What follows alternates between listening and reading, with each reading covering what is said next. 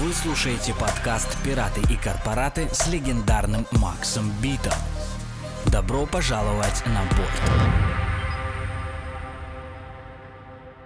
Знакомьтесь, это Денис Смирнов, блокчейн-аналитик, ресерчер, DeFi DAO NFT-консультант, евангелист криптовалют. По другую сторону находится Макс Бит, ведущий рубрики «Пираты и корпораты» на Community Hub. Денис много в чем разбирается. И в DeFi, и в DAO, и в NFT. Но почему он в этом разбирается? Что им движет? Высоко поднятое в правой руке горящее сердце с желанием внедрить технологии децентрализации? Или не менее жгучее желание заработать на этом деньги? Так или иначе, этот путь освещен благодаря технологии.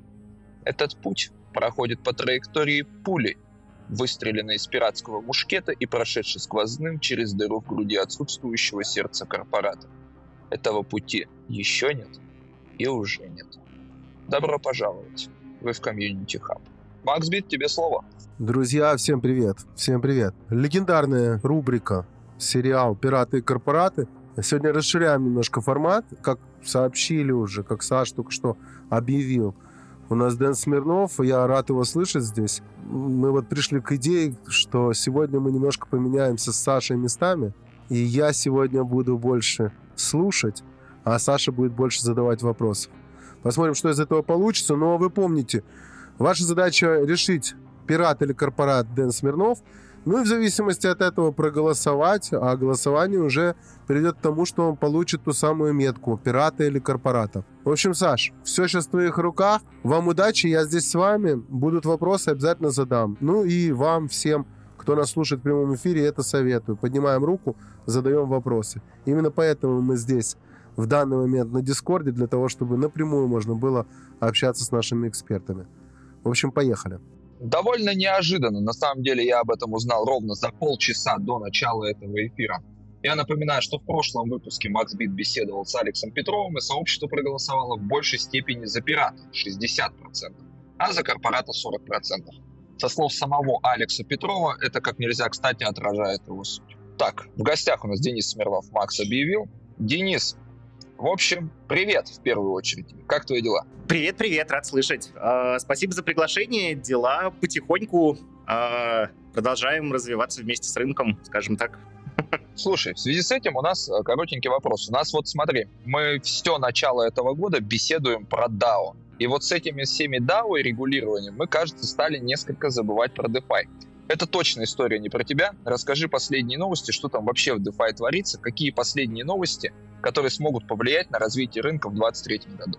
Ну, во-первых, я бы не отделял бы тему DAO от темы децентрализованных финансов, потому что это все-таки скорее такие неразделимые вещи, а говоря про рынок DeFi в целом, ну, пока еще на рынок активно действуют все те новости, которых мы натерпелись еще в 2022 году, и их последствия нам придется еще довольно долго разгребать.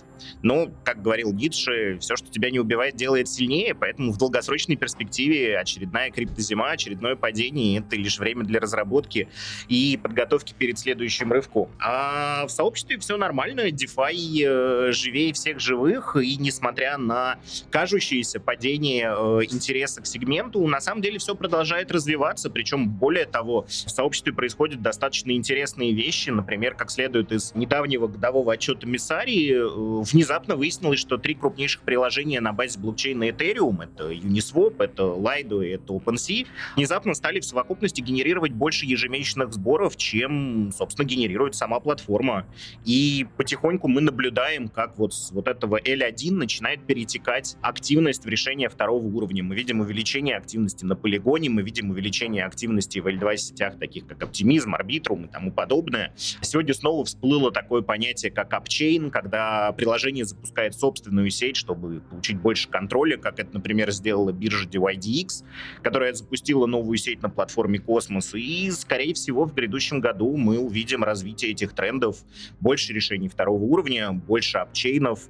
Не могу не упомянуть то, что в 2023 году после долгого, долгой-долгой разработки еще с 2016 года из стелс-режима выйдет проект Лис, который как раз-таки создает эти самые апчейны, причем старается сделать это в максимально простом режиме. Также ждем больших релизов на как раз-таки том же самом космосе и польке. И будем видеть, скорее всего, больше гораздо экосистемных решений, которые также выглядят весьма многообещающими. Вот в 2022 году хотелось бы отметить такие платформы, как, например, Aptos и Sui, которые очень интересно заявили о себе, и, я думаю, продолжат делать это дальше. Еще интересно, как развивается, например, платформа Тон, которую, а, что уж греха таить, многие, которые многие относились к определен, с определенным недоверием, но те релизы, которые продолжают и продолжают там выходить, все больше и больше говорят о том, что перед нами не какой-то андердог, а вполне себе полноценный игрок на рынке. А если, наверное, говорить про прикладные какие-то вещи и непосредственно возвращаясь к тематике там, децентрализованных организаций, я бы, наверное, выделил тренд на Web3 Social, или, как многие называют, так называемый DSOC или Decentralized Society, то есть децентрализованное общество, которому нужны различные механизмы, построенные на принципах Web3, построенные на принципах децентрализации и дающие большую свободу и гибкость для взаимодействия между участниками сообщества. Наверное, как такие бы тренды выделил. Спасибо большое тебе за ответ. Слушай, и в связи с этим как бы вот такой вопрос. А, много а, проектов, которые действительно прорываются. Вот ты про Aptos упомянул, про тот же самый. А какие а, главные проблемы в DeFi, по-твоему, есть на данный момент и как они решаются?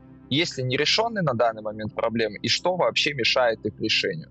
что может остановить вот этот вот э, просто поезд экспресс? Отличный вопрос. Думаю, мне сразу прилетит, как это, а, одна из двух меток, но я бы одну из основных проблем все-таки назвал бы регуляторику пока еще, увы, в этой области наблюдается, ну, что уж греха таить, разброд и шатание. И, собственно, во многом как раз-таки именно это и говорит о том, что рынок DeFi, ну, в какой-то мере лихорадит. Мы видели, что в прошлом году произошло с торнадо кэшем, и, в принципе, вся эта ситуация очень ярко показала сообществу, что традиционная экономика очень крепко держится за свои позиции, и зачастую заигрывать с такими вещами не стоит. Поэтому я думаю, вот в качестве основной проблемы, которую вот именно сложно решить, потому что все остальное, все, что у нас есть, это трилемма блокчейна, проблемы децентрализации и тому подобное, это все решаемые технические задачи, которые а, для любой адекватной команды инженеров а, лишь вопрос времени. А вот э, регуляторика и тому подобное — это гораздо более сложная вещь, с которой нам всем придется так или иначе взаимодействовать. И я думаю, всем нам, как это, придется довольно долго бороться за децентрализованные финансы э, в различных судах традиционных в течение ближайшего, ближайших лет. Вот. Ну и, естественно, проблемой, которая еще есть и остается, является тот самый adoption, является даже скорее не adoption, а пользовательский опыт при взаимодействии с приложениями, потому что, ну, Несмотря на то, что индустрия прожила уже больше 10 лет, несмотря на то, что DeFi уже почти там к юбилею движется. До сих пор пользоваться приложениями достаточно сложно и крайне важно, чтобы появлялись какие-то вещи, которые были бы более удобны для использования не теми самыми гиками и евангелистами, а именно простыми людьми, которые а, могут получить от этого какую-то пользу. Ну и, наверное, третья проблема, довольно забавная, которая всплыла в совсем недавнее время, это, собственно, децентрализация. Чтобы, как, как бы это ни парадоксально не звучало в разговоре про децентрализованные финансы, а, но это становится все более и более важным фактором, и зачастую вопрос истинной децентрализации продолжает всплывать все чаще и чаще. Прямо сейчас, вот на наших глазах, э, тем, кто интересно, может просто ознакомиться с этим, происходит достаточно интересный такой псевдокорпоративный конфликт в governance Uniswap. Если кто не в курсе, то несколько там, недель назад э, команда разработчиков Plasma Finance э, разместила объявление о том, что они готовы развернуть Uniswap на платформе BNB Chain. И сообщество, которое достаточно позитивно восприняло это решение, потому что, ну, BNB достаточно активная сеть, и еще один достаточно крупный игрок, еще один конкурент для PancakeSwap, там будет совсем-совсем не лишним. Естественно, эту возможность поддержала. Но финальное голосование, которое должно было, собственно, разрешить команде разработчиков этот процесс инициировать, встретило достаточно необычное противостояние. В результате выяснилось то, что команда фонда Адресен Гурвиц, который является одним из крупнейших, собственно, инвесторов Uniswap, не просто контролирует достаточно большой объем токенов, но и, по сути, может достаточно серьезно влиять на мнение сообщества. И как раз-таки именно Адресен Гурвиц выступил против этого предложения, и вот прямо сейчас в сообществе наблюдается достаточно интересная битва между, собственно, корпоратами и децентрализованным сообществом за то, как же, собственно, должна эта модель децентрализации Uniswap на BNB чейне вы, э, выглядеть. Причем, что интересно, камнем преткновения стало даже не сам факт э, переноса Uniswap на BNB Chain. Здесь как раз-таки э, в сообществе придерживает, ну, есть консенсус. А выбор э, моста, который необходим для того, чтобы, собственно, governance работал и управляющие токены могли действовать и в той, и в другой сети. И сообщество предложило один вариант решения э, для мостов под названием Wormhole, а Адресен Гурвиц, который оказался крупным инвестором в другое решение под названием Layer Zero, собственно, пытается протащить своего кандидата, и из-за этого мы наблюдаем вот такие публичные корпоративные войны, что достаточно интересно, само по себе достаточно интересно, а главное, исход этого действия тоже будет достаточно показательным для всего децентрализованного сообщества. То есть пираты и корпораты, Дэн, фактически выходят на новый уровень уже, да? Да. Получается, что да, так. по сути, да. Знаешь еще, что интересно, кстати? Вот ты обозначил три главные проблемы DeFi. Ты обозначил первая проблема — это регулирование, вторая проблема — это недружелюбный пользовательский интерфейс. Как вот сказал один мой товарищ, он повторил фразу моего деда, без бутылки не разберешься. И третья проблема — это, как ни странно, вот, но проблема с децентрализацией. И вот это вот самая корпоративная война в Uniswap. Знаешь, что интересно? Мы с командой очень долго думали над тем, что какой тренд вообще в принципе будет преследовать нас в ближайшее время, как а, создателей, собственно говоря, подкастов. И мы поняли, что ближайшее наше будущее определено именно симбиотическими взаимоотношениями с нейросетью. То есть человек, соответственно, взаимодействует с нейросетью, и получается какой-то готовый классный результат. Собственно, тот же самый вопрос про три главные проблемы я задал в OpenGPT. И вот какие проблемы она обозначает. Первая проблема — это безопасность. В DeFi часто встречаются уязвимости и хакерские атаки, которые могут привести к потере средств пользователей. Вторая проблема — недостаточная децентрализация. Некоторые DeFi-платформы слишком зависимы от нескольких участников, что приводит к риску централизованных атак и монополизации. Третья проблема — это недостаточное регулирование. DeFi-сектор все еще находится в стадии развития и не имеет формализованного регулирования, что приводит к неопределенности и риску для инвесторов. В связи с этим вопрос к тебе, Денис. Если бы была возможность решить всего одну проблему раз и навсегда в DeFi, но при этом оставить нерешенные навсегда другие, что за проблему решил бы ты? Я думаю, регуляторику.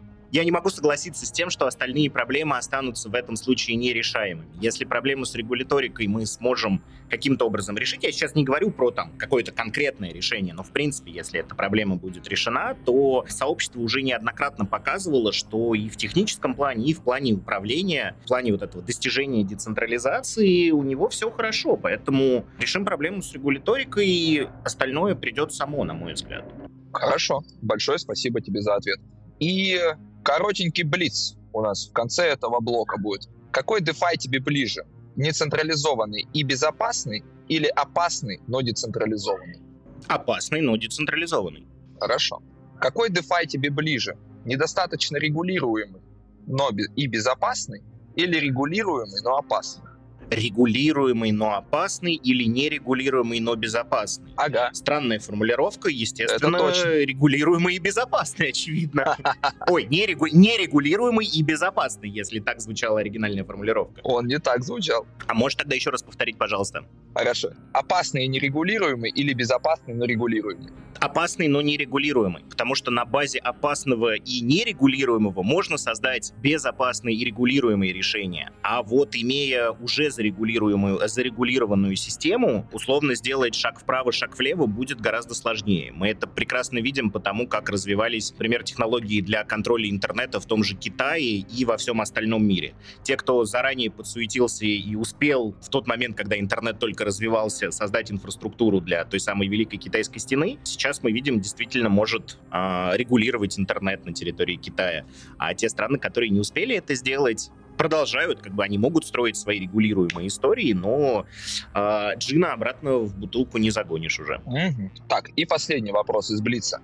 Какой DeFi тебе ближе? Децентрализованный и нерегулируемый или централизованный, но регулируемый? С подковыркой вопрос на самом деле. Естественно, ага. мне, мне лично ближе децентрализованный и нерегулируемый, но я не уверен, что здесь, в принципе, такая дихотомия возможна. Я уверен, то, что эти две э, вещи могут вполне спокойно сосуществовать вместе. Угу. Спасибо за ответ. Так, а мы можем запустить сейчас голосование в Discord. Прошу его запустить обязательно. И, Макс, да. Э, если есть какой-то итог по этому блоку, пожалуйста, подведи. Или, может быть, есть какой-то вопрос. Вопрос больше. Пожалуйста. Смотри, Дэн, вот у меня такой вопрос, которым я уже довольно-таки давно сижу и обдумываю его.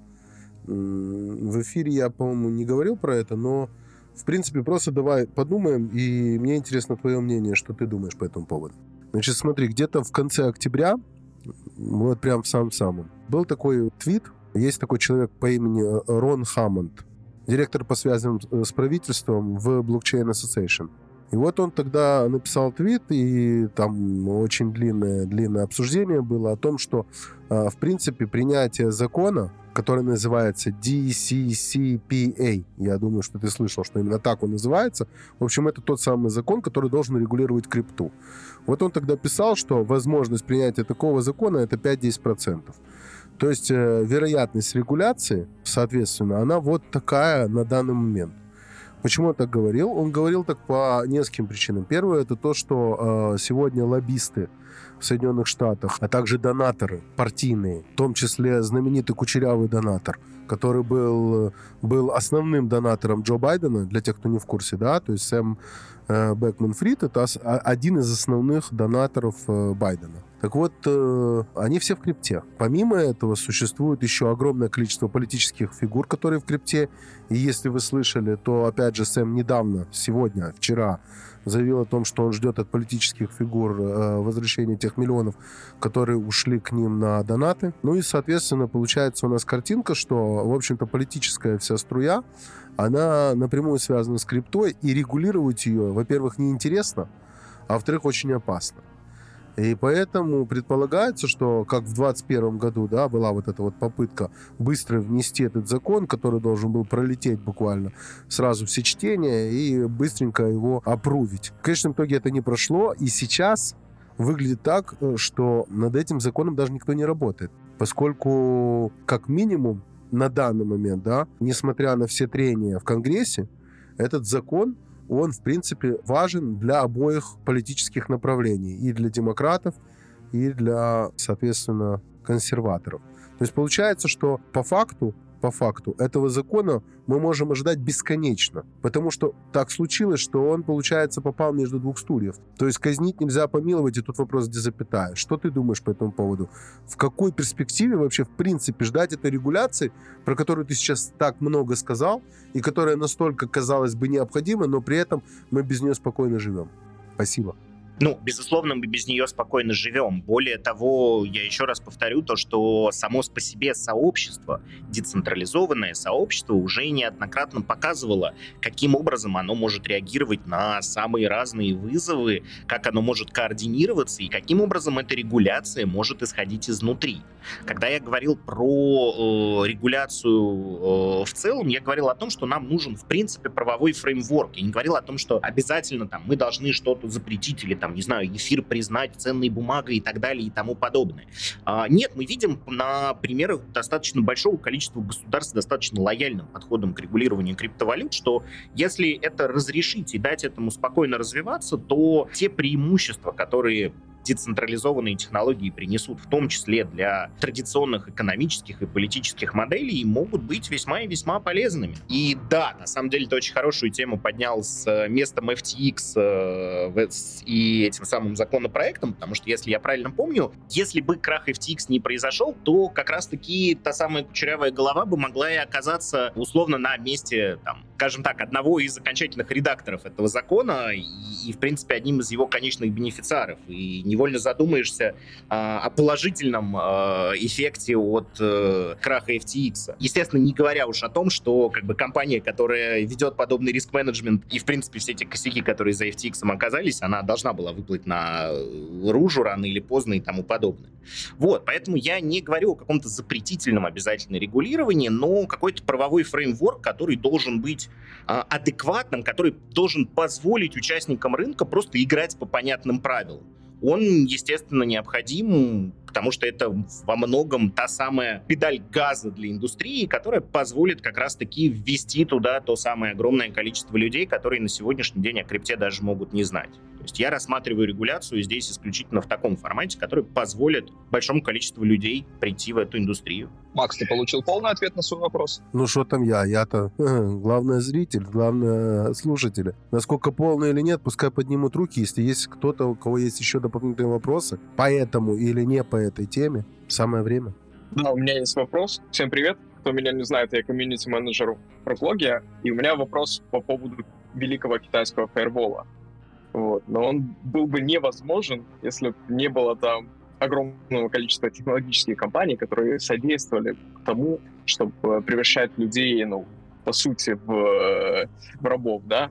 Э, режима. Ну, мы сейчас не касаемся уйгуров, которые работают на огромном количестве технологических заводов. И у меня вопрос. Каким образом DAO и децентрализованные финансы могут помочь противостоять такой тоталитарной машине, где каждое твое действие, каждое твое включение VPN, либо же каждый твой выход за пределы одного района может привести к максимально плохим последствиям.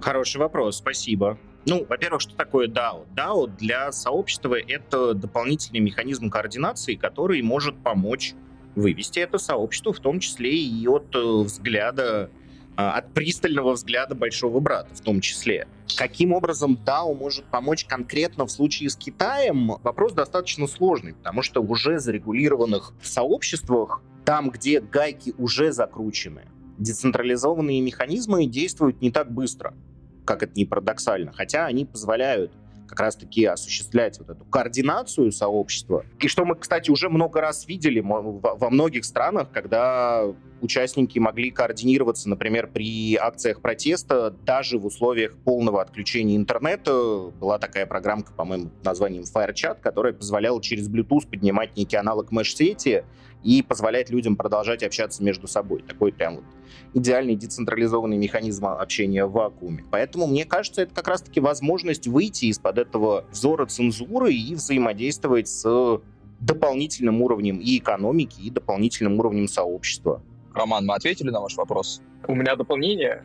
То есть уже в существующих тоталитарных режимах мы, к сожалению, не сможем исправить эту ситуацию, да, потому что ну, там слишком много регуляций. Я понимаю, что тут известный случай, когда в Пекине или в Бейджине, короче, начались э, протесты, э, китайская власть начала спамить в Твиттер огромное количество порнографии, с такими же тегами, которые спамили протестующие. Как вот здесь условный мастодонт бы, ну, каким образом он бы э, воевал о, а здесь, кстати, вот здесь легко отвечу. Собственно, та часть, про которую мы говорили, про Web3 Social и связанные с этим возможности, как раз-таки позволили бы очень легко поднять систему, которая бы легко обеспечила бы фильтр а, подобных вещей ровно за счет ну, например, каких-нибудь неперемещаемых NFT-шек с э, правами, с репутацией. Собственно, здесь как раз-таки Web3 Social, SBT, Verifiable Credentials и тому подобное, мне кажется, сыграло бы очень-очень неплохо. Вообще концепция, когда мы можем знать о человеке какую-то информацию без раскрытия персональных данных, это вполне себе ключ к взаимодействию в межгосударственной среде, даже в условиях тотального контроля, мне кажется. Это шикарный ответ. Спасибо вам огромное. Вот, все, не буду отвлекать. А мы продолжаем наш подкаст, и у меня... Ты знаешь, я хочу кое-что добавить, Саша. Добавь. Я вот верю, я верю в историю Давида и Голиафа. То есть в данном случае вся вот эта история, которая происходит в Китае, ну и вот сейчас есть еще два государства, которые стремятся к тому, чтобы прийти к тем же самым результативностям, что есть у нас сегодня в Китае. Я думаю, что найдется тот самый Давид с парчой э, и выбит этот самый глаз. Вся эта система, ты понимаешь, она вся построена таким образом, я, наверное, и тебе, и Роме говорю, да, она построена таким образом, что, в принципе, все вот эти вот болты в механизме, они идут с самого низа до самого верха. Если ты выбиваешь средний уровень, то, в принципе, весь механизм останавливается, и восстановить его невозможно. Теперь э, вопрос в том, что вот Китай закрылся, и вот сейчас он пытается открыться, а ему не дают открыться. И мы сразу же видим, как там начинается бурление. Э, слишком, слишком тонкая черта, и как раз вот та самая модернизация, та самая сфера назови ее высших технологий, да, в которой работают те же самые уйгуры, хотя я так понимаю, что они как раз паяют чипы, да, то есть они их не создают, они их паяют. Она все-таки привела, довела, вернее, китайского пользователя на сегодняшний день до какого-то уровня, который наверняка выше, чем у, например, какого-нибудь среднего жителя, ну, никого не хочу обидеть, просто скажу, Албании, окей? То есть, грубо говоря, накапливаются знания, накапливаются понимание, потому что есть много запретов. То есть это надо же понимать, как это обходить. И каждый запрет, который ты ставишь, все равно ищет поиск, есть как обойти это. И в конечном итоге часть из них находит, потому что если в курсе вы или нет, да, ну, например, тот же самый Алиэкспресс, там черных продаж столько же, сколько и белых, несмотря ни на что, и уже годами они пытаются это каким-то образом прибрать к рукам, эти трубы, и эти трубы все равно не даются, и через них есть огромное количество выкачивания валюты, выкачивания денег из Китая, а они пытаются это остановить. В общем, я к тому, что народ обучается, и если крышку закроют очень плотно, то, скорее всего, а, быстрее взорвется котел, чем будет какой-то поиск э, саб-решений да, дополнительных решений. А там уже, ну, конечно, на обломках, почему бы не дал. Они очень близки к вообще к жизни внутри э, кооперативов, вообще, в принципе, своим э, жизненным путем. Поэтому я вот вижу где-то там, где-то посередине. Все, не прерываю. Спасибо. Могу только добавить, все мы в это верим. Так, по голосованию. 12,5% в чате Дискорда считают, что требуется регуляция, 12,5%. 37,5% считают, что необходимо обезопасить средства пользователей. И 50% считают, что нужна большая децентрализация углов. В последнем ответе, Денис, ты начал говорить про NFT. И как знал, как знал ведь, ей-богу, а? Потому что именно про это мы собираемся разговаривать во втором блоке.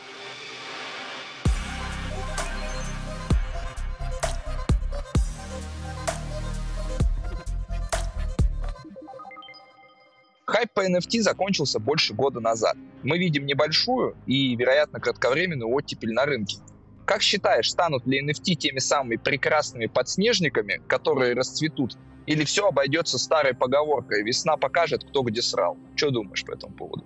Безусловно, э, хайпанут. Только что значит хайпанут?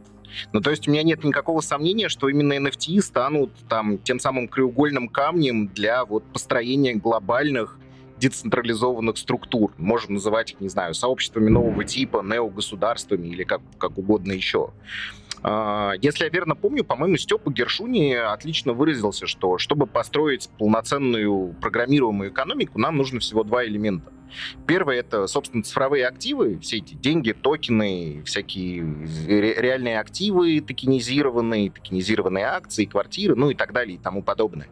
А вот вторая важная вещь, без которой этого невозможно построить, это децентрализованная репутация, где как раз-таки должны быть различные он-чейн проверяемые факты, и вот здесь как раз-таки разойдется полностью все возможности для NFT, так что вот этими прекрасными подснежниками станут не просто токенизированные картинки, ими станут карты доступа, ключи к сообществам, цифровая репутация, права собственности на цифровые и реальные объекты, ну, естественно, у всех из них будут красивые картинки, но картинки далеко не главное цифровое искусство уже получило свою пользу от нового формата, и теперь дело за всем остальным миром. Поэтому, наверное, я бы так как-то это сформулировал. Благодарю тебя.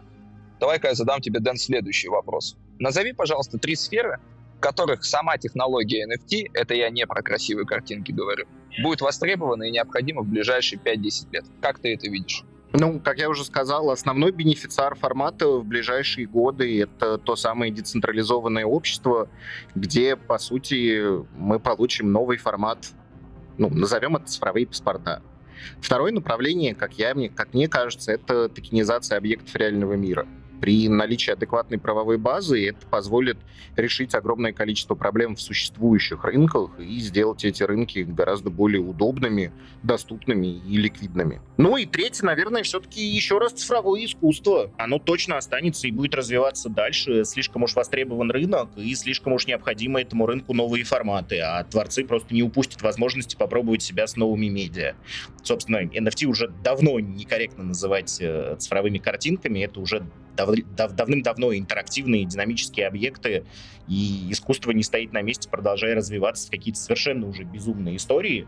Я еще помню, в том году часто ставил в пример коллекцию OG Crystals. А, это, если кто не знает, коллекция кристаллов, в виде NFT-токенов, которые меняли свой внешний вид в зависимости от разных он-чейн факторов. То есть если вы являетесь владельцем этого кристалла, и при этом у вас, например, на кошельке лежит криптопанк, то у этого кристалла через некоторое время вырастает, ну, скажем, там, зеленая часть. Если на кошельке есть довольно большое количество транзакций или куча эфира, то там он начинает становиться красного цвета, ну и так далее.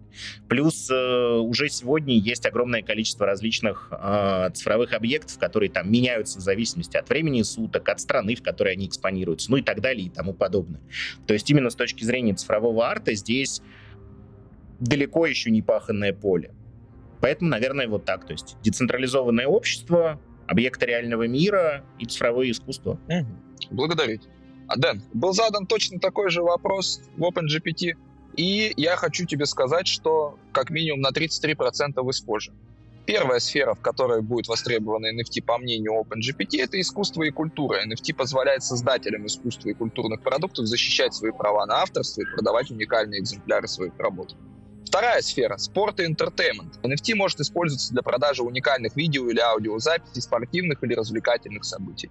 И третья сфера – коллекционирование и инвестирование. Может использоваться для управления передачей уникальных коллекционных предметов таких как карты, монеты, комиксы и другие редкие предметы. Но я думаю, здесь можно подтянуть за уши и как раз вот такие, токенизацию реальных физических активов использовать. Вопрос к тебе, Денис. Как ты считаешь, Дэн, как популяризировать NFT для сообщества без раздутия мыльного пузыря, который один черт лопнет?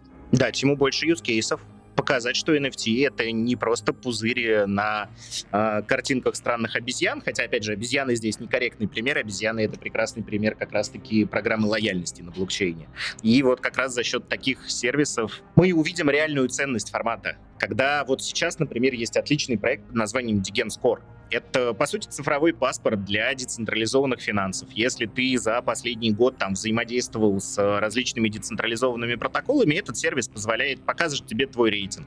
А, а дальше на основе этого рейтинга ты можешь в определенный момент времени сменить себе неперемещаемую NFT-шку, то есть говорить о ее ценности здесь, прямой ценности здесь довольно странно, но наличие этой NFT-шки на твоем кошельке открывает тебе доступ к огромному количеству различных бонусов, закрытых сообществ, доступ доступа к бета-версиям, ну и так далее и тому подобное. И вот это, это та ценность. Собственно, а, когда часто говорят о сообществах, э, часто звучит вопрос, типа, за что люди готовы платить внутри сообщества? А люди лучше всего готовы платить за чувство сопричастности, когда они чувствуют себя частью чего-то. И вот NFT в качестве ключей доступа или там, возможности дать что-то своим владельцам, это как раз тот самый золотой ключик, как, как мне кажется, который, собственно, и приведет сюда больше людей. А стоимость этих NFT-шек это уже дело даже не десятое, это здесь вообще не важно. Благодарю тебя. Так, а подскажите, есть ли у кого-то вопросы с сообщества, может быть, сейчас? У меня есть. Ты посмотри, Роман. О, Роман, комьюнити-менеджер, пожалуйста. Есть такой проект, он называется Блокбар. Вот. Там э, NFT-шка бэкаются э, супер элитным алкоголем. Как вы думаете, у такого есть будущее? Ну, то есть это не какой-то закрытый клуб, это просто вы покупаете NFT-шку и, может быть, когда-то там заберете эту бутылочку, которая представлена этой NFT-шкой. У них есть коллаборации и с панками, и коллаборации с э, обезьянами, ну, такие достаточно серьезные ребята, и они больше такие, как э, супер классическое сообщество сомелье, хотя очень-очень нишевое. Вот. Хотел бы узнать, есть ли будущее у такого. Хороший вопрос с точки зрения, является ли аудиторией этого сообщества исключительно сомелье и тому подобное, или все-таки это какая-то граничная история между криптосообществом и потребителями алкоголя условно, потому что, честно скажу, я про проект раньше не знал, вот сейчас открыл, и они дают возможность бесплатно заминтить как раз-таки NFT-шку тем, у кого есть обезьяна на кошельке. Вот это как раз отличный пример того, каким образом сообщества взаимодействуют друг с другом и расширяются, при этом не теряя свою собственную аудиторию и давая возможность возможность как раз-таки э, получить доступ к каким-то ограниченным вещам той части сообщества, которой действительно это нужно. А с точки зрения использования NFT как токенизации объектов реального мира, да, я абсолютно верю в эту историю. Она точно должна появиться, и она уже неоднократно себя успешно показывала. Просто единственное, что на сегодняшний день это э, всегда соотносится как бы к доверию к комитенту. То есть мы можем пользоваться вот этими токенизированными объектами реального мира только до тех пор, пока верим, что за этим стоит какая-то централизованная компания, которая э, централизованно нашу NFT-шку поменяет на тот объект, о котором они нам заявляют. Спасибо вам за ответ. Дэн, смотри, у меня несколько вопросов. Ну, по последним новостям, по повестке, да, у нас есть Amazon и eBay, которые борются друг с другом. Значит, Amazon запустил предприятие по работе с цифровыми активами. Инициатива по NFT ожидается уже весной. Ну и при этом они пишут, что компания активно работает над э, инициативами Web3. Это как бы один. Два — это та же самая история практически, которая у нас происходит с eBay. Он, э, как ты знаешь, приобрел NFT Marketplace — и тоже говорит, что нанимает людей в направлении Web3. И теперь третья часть — это Walmart, который тоже присоединяется к этой истории, подал заявки на товарные звяки, э, связанные с криптой, метавселенными и NFT. В общем, короче, три основных серьезных маркетплейса Соединенных Штатов, они борются друг с другом и пытаются урвать вот этот вот кусок. Это то, что касается маркетплейсов больших, глобальных, и все они говорят, что они будут работать над э, Web3. В ту же очередь сегодня Louis Vuitton, да, э, выпустил коллекцию NFT вместе с японской художницей. Не знаю, в курсе нет, я ее и Косама. И Новоградс по этому поводу сказал нам всем, что, друзья, еще 10 лет, и NFT это будет везде. Ну, вот практически то же самое, что ты говоришь. Как ты считаешь, переход на, в, на Web3, на рельсы Web3, Э, и взаимодействие с NFT, оно возможно со стороны как раз вот таких вот крупных мастодонтов, с которыми вот как раз мы боремся и со всем их миром Web 2. Они могут ли быть теми самыми ведущими для этого перехода? Или это просто, опять же, какая-то попытка хайпануть, и они понимают сами, что им не выгоден Web 3? Это, безусловно, попытка хайпануть. Они абсолютно точно понимают то, что им внутри Web3 не выгоден, ровно по той простой причине, что для любой централизованной корпорации децентрализация своей модели управления — это, скорее всего, последнее, на что они пойдут, потому что это бы означало передачу доли от собственного дохода в руки сообщества. Но именно такие компании могут стать той самой путеводной звездой, за которой пойдет массовая аудитория, и которая увидит, что за условно централизованными, то есть я не знаю, в каком формате и Amazon, и eBay будут реализовывать эти вещи. Пока что мы из крупных кейсов, когда большие компании э, выходили на рынок NFT и действительно пытались что-то сделать, ну, можем привести в пример, наверное, каких-то крупных игровых издателей. Например, Ubisoft в свое время тоже запускал NFT Marketplace игровых активов, э, и если кто не помнит, помнит, эта штука называлась «Кварц». Скажем так, сообщество ее не очень благосклонно приняло, потому что за якобы идеей с NFT-шкой э, и якобы децентрализацией всей этой модели на самом деле крылась возможность по, по сути, продажи еще раз тех, тех же самых лутбоксов, которые у сообщества уже в кости в горле стоят. Поэтому я бы не говорил здесь о полноценной децентрализации. Ее здесь, скорее всего, и не будет. Но возможность привести сюда большое количество людей — это однозначное благо. Собственно, если мы посмотрим, опять же, на события прошлого года и вспомним такой проект, как Степан, который, ну, я думаю, сегодня уже ни у кого не вызывает сомнения, то, что, по сути, он является такой прекрасной моделью панзиномики, то есть проект, который строится исключительно на Uh, несмотря на то, что он имеет продукт и объединяет вокруг себя большую аудиторию, тем не менее, финанс, с финансовой точки зрения, это, по сути, некий частный случай пирамиды, потому что токен утилизируется либо для того, чтобы а, заработать больше токенов на следующей итерации, либо для того, чтобы продать его а, новой аудитории. И, с одной стороны, это не очень хорошая история. Но, с другой стороны, благодаря Степану в крипту пришло такое количество народу, что мы, ну, чтобы по-хорошему, ни один проект до этого, наверное, в таком количестве не приводил. И тот хайп, который он создал, позволил достаточно существенной части этих людей открыть для себя не только степы, но и открыть для себя, собственно, блокчейн Solana и огромное количество других проектов, которые там есть. И я уверен, что для многих из этих людей степан не стал конечной точкой, а стал именно точкой входа. И точно так же для многих людей такой же точкой входа станет Amazon, eBay, LLVM и там кто угодно еще из всех тех крупных брендов, которые на сегодняшний день пробуют воду в NFT. Макс. Так а что, Макс? У нас же все в твоих руках.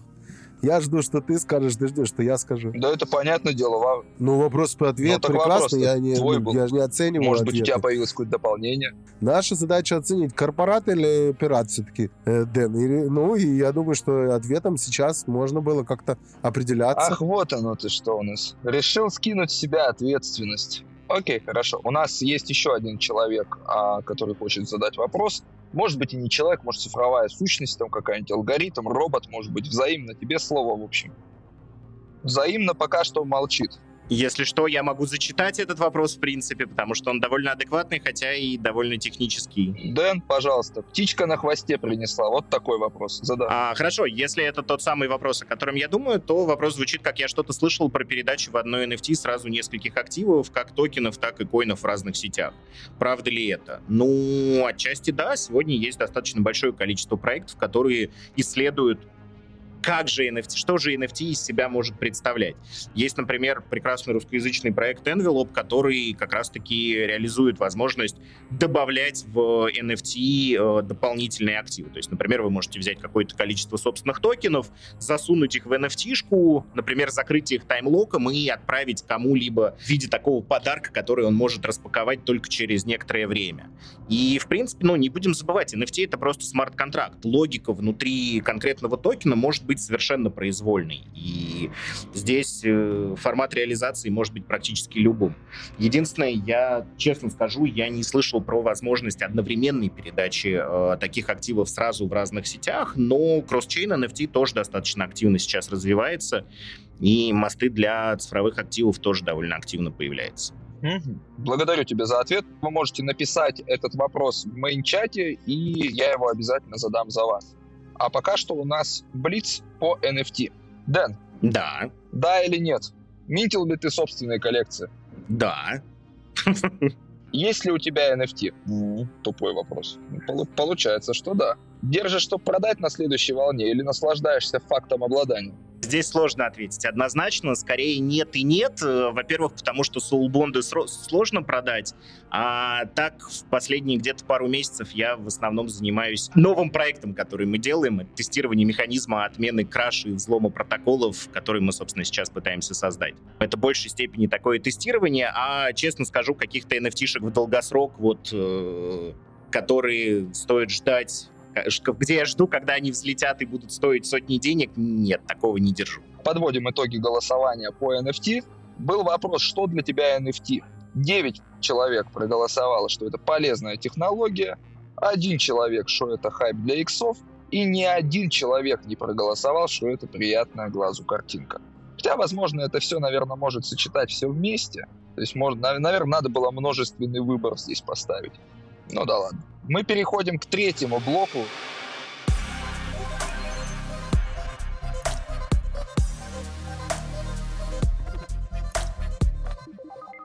Дэн, вопрос.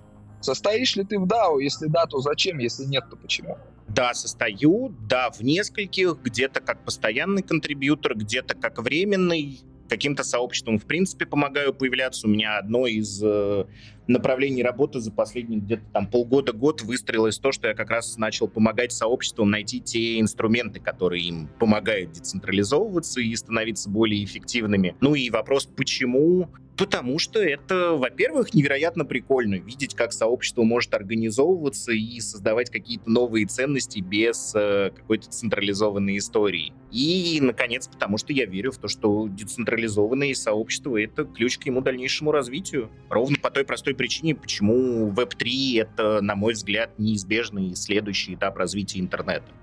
Точно так же, как бы любое сообщество так или иначе, на мой взгляд, рано или поздно в какой-то вырожденный формат DAO так или иначе перейдет. То есть DAO неизбежно. Да, да, да, да, да. Или неизбежно, а точнее правильно сказать. В той или иной мере я уверен, что с э, массовым приходом Web3 так или иначе все сообщества будут в той или иной мере использовать те технологии, которые дает DAO. Коротенький вопрос тебе есть а, из нашего чата. Если уместен вопрос про место АИ в DeFi, каково будет влияние, сбалансирует эта технология или даст крен в сторону децентрализации?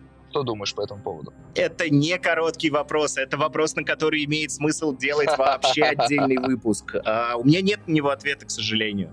Потому что сегодня, ну, с выходом чат GPT и с появлением всех остальных сервисов с нейросетями, ну, во-первых, стало невозможно давать долгосрочные прогнозы ни про индустрию, ни про, в принципе, жизнь на планете, потому что, ну, вот внезапно в конце декабря оказалось, что технологическая сингулярность — это не какая-то история, которую мы могли в лучшем случае надеяться дожить до нее в глубокой старости, а внезапно из какого-то гипотетической точки в будущем э, это вдруг стало делом, ну, скажем так, ближе ближайших десятилетий. Поэтому прогнозировать о том, каким образом э, AI займет место в DeFi, пока что достаточно сложно. Поэтому я бы, наверное, здесь я могу порассуждать, а, но это не будет каким-то таким ответом. Скорее всего, мы в ближайшее время будем точно видеть это в формате каких-то рекомендательных историй, точно увидим а, в каких-то скоринговых моделях и в моделях аналитики, куда зайдет дальше, пока вообще так сложно говорить. Но невероятно интересно увидеть, куда это все пойдет. Слушай, а давай я еще пару экспертов позову, и мы на эту тему плотненько раздуем. Но как-нибудь в следующем подкасте. С превеликим удовольствием. Да, окей, хорошо. А я пока что прошу комьюнити-менеджмент запустить голосование про DAO в Discord. Слушай, а, знаешь, вот я когда готовился к этому подкасту, я вспомнил одну интересную штуку. У Эдди Мерфи а, было вот это старое выступление в этом фиолетовом костюме блестящем, где он еще микрофоном махал, Роу выступление называлось. Была шутка. Да, ты много сделал для меня, но что ты сделал для меня в последнее время? И вот, внимание, вопрос к тебе. Что ты сделал для DAO в последнее время, да? Ну, например, написал white paper по децентрализации модели управления и миграции в DAO для одного, ну, пока не публичного протокола, но скоро который станет публичным. Еще, наверное, помог паре сообществ влиться в струю дав им, показав инструменты, которые позволят им токенизироваться и более эффективно взаимодействовать. А еще, наверное, из интересного есть такое прекрасное сообщество под названием How to DAO, вместе с которым я не без гордости помог нескольким сотням людей стать ближе к Web3. Собственно, это сообщество, которое запускает формат токенизации образовательных программ и первым курсом выпускает бесплатный, совершенно доступный всем курс по тому, как стать частью, собственно, Web3 и тому подобного. Наверное, как-то так.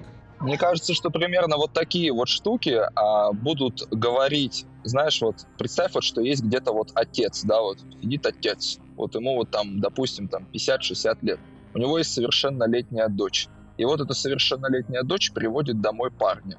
И вот вопрос, вот знаешь, такой вот, ты вот как отец, допустим, задаешь, и говоришь, ты вот что вообще чем занимаешься? Вот твой ответ вот сейчас, вот это вот то, что будут рассказывать парни родителям этих дочерей лет через 30, наверное. Я ничего не понял, абсолютно, клянусь тебе. Я вот тут услышал публичный white paper, думаю, о, все, я все, моя остановка, я дальше уже ничего не понимаю. Блин, круто, круто, круто. Слушай, следующий вопрос у меня. Зачем мировно, мировому, ну, не равно государственному сообществу нужны DAO? И как считаешь, может ли быть создано глобальное мировое DAO-сообщество, которое сотрет государственные, межнациональные демографические границы? Что думаешь по этому поводу? Ну, естественно, внутри я верю в то, что рано или поздно мы перейдем к, от вот этих вертикальных централизованных структур, управляющих, к горизонтальным, постоянно перекрещивающимся, динамическим, меняющимся управляющим структурам. Единственный вопрос, когда это произойдет, и здесь довольно сложно давать какие-то прогнозы, особенно вспоминая наш предыдущий разговор про искусственный интеллект и невероятно ускорившийся прогресс. А говоря о том, насколько со- мировому сообществу вообще нужна децентрализация, я, наверное, опять откачусь чуть-чуть назад про вопрос про Китай и возможность ухода от э, вот этих всех централизованных решений по слежке, как раз-таки децентрализованные возможности здесь открывают огромный путь, и я думаю, мировое сообщество как бы увидит, ну, прекрасно понимает ценность подобных вещей. За ним не заржавеет переход как раз-таки к децентрализованной модели. Понял. Скажи, пожалуйста, тебе знакомо имя Елены Елецкой? Что-то знакомое. Это не твоя бывшая жена там? Это не твоя бывшая точно жена? не моя бывшая жена. Сейчас Хорошо. попробую. Нет, не скажу. Если честно, я не, не знаю. Нет, не знаю. Мейнчат плюс YouTube один и тот же комментарий. Денис Пират, твой дом тюрьма. Это какой-то код? А? Может быть, это что-то Нет, к значит? сожалению, не знаю, кто это. Вот. Ну, наверное, не, не тюрьма, скорее, наверное, трюм какой-нибудь, в котором перевозят заключенных. Продолжаем, тогда мы переходим к Блицу. Вопрос номер один, Денис. Что бы ты выбрал? Биткоин, который точно будет следовать по графику плана B или мирное небо над головой? Ну, конечно, мирное небо над головой. Какие вопросы? Хорошо. DAO без децентрализации или децентрализация без DAO? Хороший вопрос. Забавный довольно, сложно на него ответить, но, наверное, да, цент- децентрализации как бы странно это не звучало. Если у кого-то возникнут к этой фразе вопросы, легко могу объяснить, в чем смысл. Как это ни странно, если мы посмотрим на достаточно большое количество успешных на сегодняшний день децентрализованных организаций, изначально они создавались совсем не в децентрализованном формате. Изначально как раз-таки большая часть успешных DAO четко запускалась мудрой рукой своего основателя. Главное, что в них было изначально заложено вот эта точка децентрализации в какой-то определенный момент времени. Поэтому DAO без децентрализации, повторюсь, как бы парадоксально это не звучало, это штука, которая возможна, а вот децентрализация без децентрализованных организаций, мне кажется, уже не совсем бывает. Хорошо. Задам тебе вопрос, как Тони Старку. Денис Смирнов, консультант DeFi, DAO, NFT, криптоевангелист. А если снять этот криптокостюмчик, кто ты без него? Да, на самом деле все то же самое. Я еще просто со школы был довольно адским фанатом новых технологий, который там клинически фанател от прогресса и того, что он с собой несет. И, собственно, крипта — это просто проявление того самого прогресса, которое позволяет человечеству стать лучше. Поэтому, если не крипта, наверное, было бы что-то другое, что вот позволило бы человечеству перейти на новый уровень развития. Вообще, я очень люблю всякие истории про оцифровку сознания, искусственный интеллект и тому подобное, но, к сожалению, там все слишком сложно. Слушай, ну у нас есть рубрика запущена, а Future Human называется. Вот мы там говорим как раз обо всех вот этих темах. Если будет интересно, то тоже с удовольствием тебя позову. О, с превеликим удовольствием. Это, это тема, на которую готов говорить часами. О, круто. Дэн, скажи, пожалуйста, кто сейчас, по твоему мнению, железный человек в э, криптосообществе? Ты бы мог бы выделить какое-то имя, фамилию, которую вот ты бы обозначил как вот супергерой на сегодняшний день в э, крипте? Виталика? Я не знаю, кого хочешь. Для кого-то Виталик, для кого-то... Наверное, Виталика. Мгм. По сравнению с кем ты его ставишь на пьедестал? Ну, хороший вопрос. Если мы посмотрим на... Ну, хотя ладно, хорошо, да, Виталик, наверное, даже не, не, не скорее не Тони Старк. Виталик, наверное, ближе к, если мы берем историю с Марвелом, наверное, ближе куда-то к Халку или а, кто там больше был а, в сторону ученых. А если говорить, наверное, про аналог Тони Старка, ну, наверное, ближе Сизи, может быть. А Эндрю Хоровиц нет? Железный человек. Может быть, может быть. Не, не знаю, здесь Ну, довольно, долго, довольно сложно долго говорить. бьется, ты же видишь? По-братски, а Питер Шиф тогда кто вообще? Ох, вообще хорошая, хорошая идея сделать криптокоманду Мстителей и посмотреть, кто из них кто будет. Не знаю, не знаю. Ну, тоже оттуда из ученых. Роман, у вас включался микрофон. Если хотите задать вопрос, пожалуйста, задайте. Да, у меня, кстати, был вопрос по поводу оцифровки сознания. Есть классная книжка, не знаю, читали ли вы ее, называется «Город перестановок». Вот, это такая твердая научная фантастика. И там один человек, э, он оцифровал себя, и тот оцифрованный человек обозлился на него, потому что он лишил его реальной жизни. Как вы думаете, наши аватары, если мы будем продолжать жить, а аватары будут жить в цифровом пространстве, будут на нас злиться или нет? Или они все поймут? Я не думаю, то, что они будут на нас злиться. Во-первых, если мы говорим о, о каком-то как это General AI, который может себя в какой-то мере осознавать. Как это? Злиться на того, кто дал тебе сознание, в целом можно, но довольно неразумно, потому что если мы берем сознание как наивысшую ценность, доступную в этом мире, то за это можно быть только благодарным. Вряд ли искусственный интеллект, которого мы этим сознанием наделим, будет по этому поводу сильно переживать. Но здесь другой вопрос, что такое сознание? И, и в принципе, является ли сознание какой-то отдельной сущностью? Спасибо большое за книжку. Теперь я знаю, что я буду читать завтра в самолете. Могу тоже порекомендовать в обратную сторону. Наверное, одна из там, очень популярных книжек по теории сознания в последнее время — это Томас Метцингер «Туннель Эго». Собственно, если у кого-то есть большие вопросы по поводу того, что из себя Э, представляет сознание, эта книжка дает достаточно непротиворечивый, но при этом, а, мягко говоря, неочевидный ответ. Очень рекомендую почитать, если кто-то с ней не сталкивался. Ну, если маленький спойлер, она о том, что сознание как отдельной сущности в принципе не существует. И все эти размышления на тему того, будет ли обладать, обладает ли сознанием текущий искусственный интеллект, будет ли обладать сознанием наши оцифрованные версии, они в принципе не, не совсем корректны. Но, опять же, это лишь одна из точек зрения.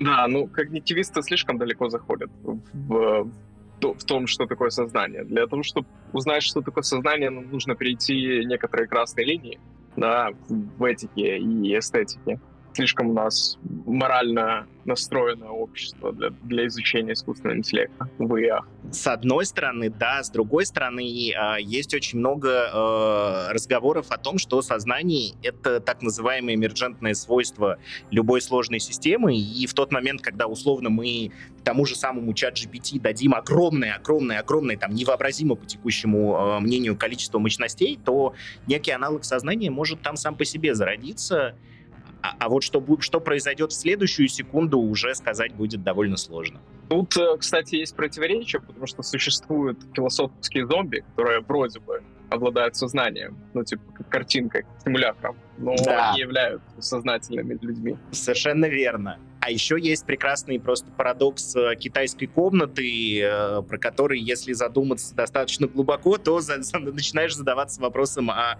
а что, собственно, у нас в голове происходит. Но да, когнитивистика невероятно интересная штука. Единственное, будучи не технической дисциплиной, это все больше про философию и такие разговоры более праздного характера, что ли. Ну, на самом-то деле философия — это одна из самых важных дисциплин для создания да. интеллекта. Да, безусловно. Даже спорить не буду. Взаимно. Подняли вас на сцену, пожалуйста, задавайте вопросы. Мне интересно было бы услышать э, вашу точку зрения касательно того, какими бы чертами вы бы охарактеризовали принцип сознания и мыслительного аппарата, поскольку вот вы и китайскую комнату упомянули, и, например, мне не особо импонируют традиционные как бы категории той же психологии, как одной из а, попыток обуздать, что такое сознание, поскольку она старается все обобщить, и норма обобщенности является как бы ну, категория здоровья. А если мы, опять же, упоминаем китайскую комнату, то мы можем хоть весь Китай туда засунуть, и он будет любить вождя, и при этом это будет касательно устоявшихся норм, показателям нормальности, показателям э, какого-то сознания. Как, например, опять же, в Третьем Рейхе, кто кричит «Хай Гитлер», тот, э, в принципе, был бы здравомыслящим, хотя на самом деле это было радикально иначе. Вот интересно услышать, что вы подразумеваете конкретно под ос осознанием как, с, э, как таковым, как э, предметом объективизации себя благодаря э, инструментам субъективности? Сложный вопрос, честно. А кто говорил, что будет легко, Дэн?